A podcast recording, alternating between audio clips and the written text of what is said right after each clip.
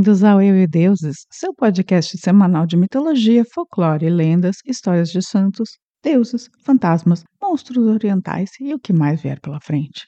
Eu sou a Camila Kintzel e toda semana me alterno com a futura dorameira Daniela Benetti para contar histórias clássicas e nem tanto para vocês. Hoje nós vamos à Península da Coreia fazer um episódio diferente. Em vez de contar sobre um mito só, vou fazer um apanhado de vários monstros, fantasmas e criaturas míticas coreanas. Vai pra Coreia! Lembrando aqui que já temos três episódios coreanos que eu me lembre. O da Kumiho, ou Kumiho, a raposa de nove caudas, que foi um dos primeiros episódios que eu fiz há muito tempo. O da deusa do amor, Jachengombi, e dos Dokaebi, que são um tipo de troll coreano. Hoje vamos falar de alguns fantasmas e criaturas variadas. Bem, para começar a falar de fantasmas e criaturas curiosas, vale dizer que essas histórias foram transmitidas de geração em geração e continuam a cativar a imaginação das pessoas. E no folclore coreano, como em todo folclore, existem muitas criaturas míticas que desempenham um papel significativo nas tradições, crenças e cultura, e estão presentes até hoje no dia a dia das pessoas, mesmo que apenas em representações. E uma dessas criaturas é o Haet, também conhecido como Haetai que é uma criatura frequentemente retratada de várias formas na arte, incluindo arquitetura, como guardiã da justiça e figura de proteção. Vou para cima, o que, que nós precisamos? Só de um energético e de uma pizza. Só.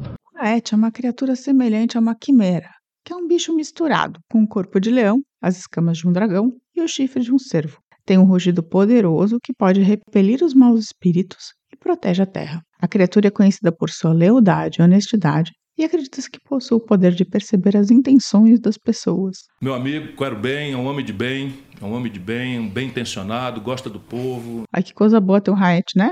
Quando as inimigas que passa por amiga aparecem, né?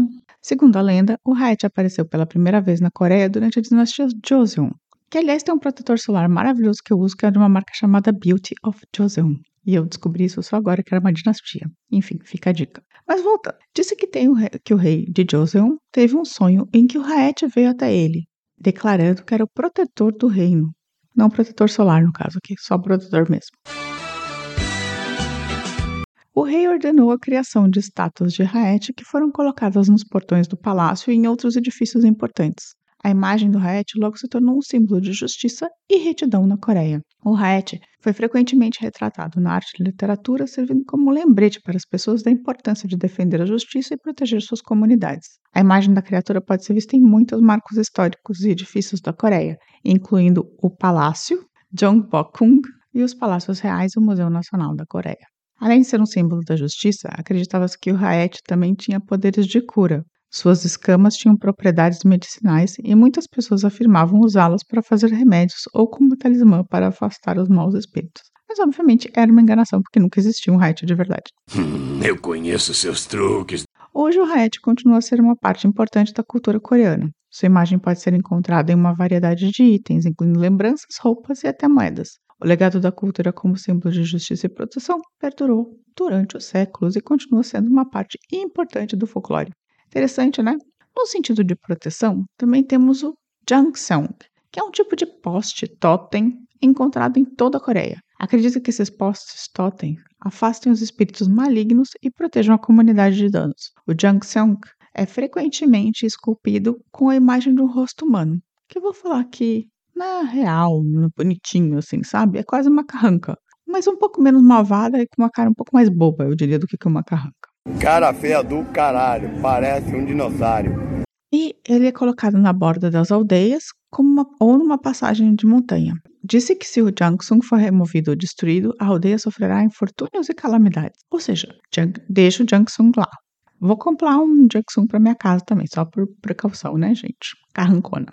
Nossa próxima criatura é o Imodi, que é um dragão da mitologia coreana.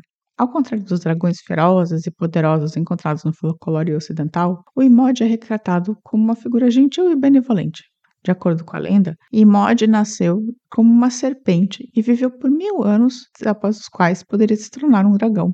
Acreditava-se que o Imod tinha o poder de controlar o clima e trazer chuva para as terras secas. Ou seja, é um fofinho que a gente só tem de tratar bem. Ele muitas vezes é visto também como um lagartão da água que só aí se torna um dragão depois de mil anos e se conseguir pegar uma estrela cadente com a boca. Então tem o lagartão da água gigante, ele precisa viver mil anos e pegar uma estrela cadente com a boca, aí ele se transforma nesse dragão. É um tipo um trainee de dragão, mas de boa. Olha o dragão passando lá! E agora que a gente apresentou alguns dos bonzinhos, vamos sair do mundo dos protetores e ir para os malvados, né? Que no final são os mais legais dos mitos do folclore, não é mesmo? É, gente, a gente gosta de uma história de malvado. E aqui começamos com os Guixin. Os Guixin são quase uma categoria de fantasma. Acredita que os Guixin sejam os espíritos das pessoas que morreram de forma súbita ou violenta.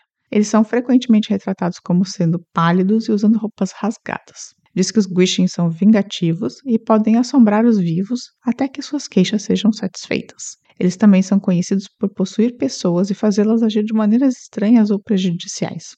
Dizem que assombram lugares específicos, como suas antigas casas ou locais onde morreram. Fantasma, né? E podem aparecer para as pessoas de várias formas, como uma sombra, uma névoa ou até como uma figura mesmo. O mais famoso dos Guixin, que é uma categoria, né? É o Chenoyo Guixin, o fantasma da Virgem, que é o espírito de uma jovem que morreu antes do dia do casamento. Você é muito virgem. Aí vamos de machismo, né? Porque a gente está acostumado aqui. Na sociedade coreana, a mulher deveria servir três pessoas na vida: seu pai, seu marido e seu filho. Então, morrer virgem era considerado um tipo de falha imperdoável, já que ela não poderia servir nem seu marido nem a seu filho. E virava o quê? Um espírito todo cagado. Então, a Chenoyo Guixin era uma virgem que vagava por aí, bem parecida com uma loira do banheiro, mas no caso coreana do banheiro, e ela estava sempre com um hanbok, aquela vestimenta tradicional coreana que parece um pouco um kimono, né, mas se chama hanbok, branca, sempre branca, e tinha cabelos soltos. E isso é importante porque na Coreia antiga as mulheres casadas prendiam seu cabelo para cima e as solteiras deixavam soltos. E ela aí ficava apavorando as pessoas, então, porque ela era solteira. E ela apavorava mais as pessoas se tivesse tido uma morte violenta ou se fosse alguém culpado, tivesse alguém culpado pela morte dela. Conhecida essa figura, né? Essa figura da mulher de branco e tal, eu acho que ela tá em todo o folclore de todo lugar. Outro tipo comum de fantasma coreano é o Samungvishin, os fantasmas que possuem um objeto, como um espelho ou um móvel. Então você poderia ter um fantasma no seu guarda-roupa. Imagina, ou no seu espelho, ou na no seu iPad, sei lá, né? Não sei se eles são tão modernos assim. Aí temos o Mugwishin, que é um fantasma da água coreana. Esses fantasmas tradicionalmente residem em lagos, rios e lagoas, né, no folclore.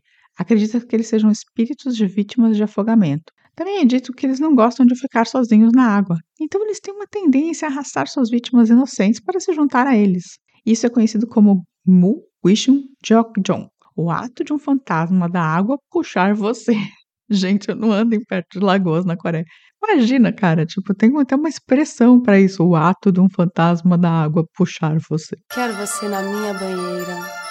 Por último, eu deixei o mais dos absurdos. O Dalgyal Vishin, ou fantasma ovo.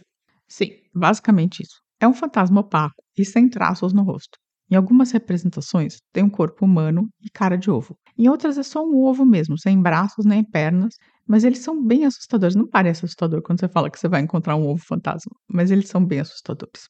Eles são considerados por alguns dos estudiosos como os espíritos daqueles que morreram sem ter nenhum ente querido, sem amigos ou família, qualquer dessas coisas que tornam a vida humana significativa. Então, esses espíritos são esvaziados, não apenas das características discerníveis né, dos traços humanos, mas de emoção e personalidade. Eles gradualmente perdem todos os traços de identidade humana. E essa to falta total de humanidade torna o fantasma do ovo o espírito mais temível do folclore coreano e o mais mortal. É algo terrível! É um ovo mesmo, gente. É como se fosse uma coisa branca e sem traços discerníveis, porque ele é tão sozinho que ele vai se tornando só essa figura que não, não pode ser reconhecida. Triste, né? Não há comunicação com o fantasma do ovo, não há barganha, não dá para implorar pela sua vida. Então, se você encontrar esse espírito, né, que é um pouco brando, mas atemorizante, ele drena a sua vida e ele drena a vida de qualquer um que o encontre.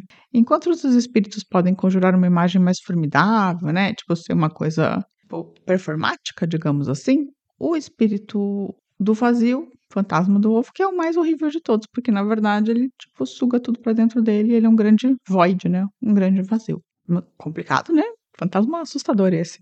E isso é o que temos por hoje para esse episódio do podcast: Criaturas míticas e fantasmas da Coreia. Espero que você tenha gostado e de aprender um pouquinho sobre essas fascinantes criaturas do, do folclore coreano, porque são várias e são fascinantes, né? Se você curtiu esse apanhado de várias criaturas malucas e quer me dizer que eu posso fazer mais episódios como esse, com várias figuras que não dão, não cabem, né? Num só episódio só, pode me mandar e-mail para contato.euedeuses.com.br. Não gosta de e-mail? Escreva pra gente no YouTube, como um comentário, ou então mande uma mensagem direta no Facebook ou no Instagram. Se você quiser se aprofundar mais sobre o folclore da Coreia, fica a dica de sempre. Vai ler uns livros. E vai assistir uns dorama também, que, né, novelinha coreana a gente ama. Tenham todos uma ótima semana. Um beijo para os nossos ouvintes mais presentes. Não se transformem em um fantasma ovo. E semana que vem tem mais. Tchau, tchau. Falando de ovo, eu gosto é de cozido. Ele é quem me deixa forte pra encarar qualquer bandido. Pegue um ovo de codorna toda vez que der vontade. Mas cuidado com esse ovo, ele é o ovo da verdade.